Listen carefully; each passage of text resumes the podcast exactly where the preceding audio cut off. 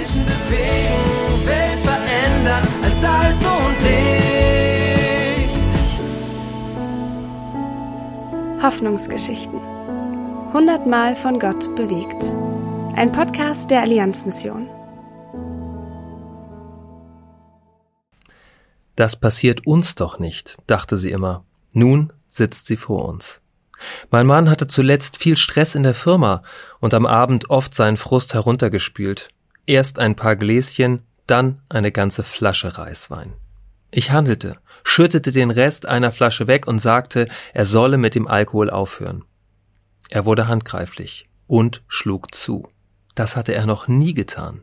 Ich war geschockt und verschanzte mich in einem Zimmer, bis er einschlief.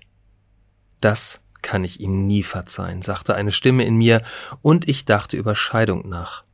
Doch dann redete ich mit einer Freundin, die Christin ist.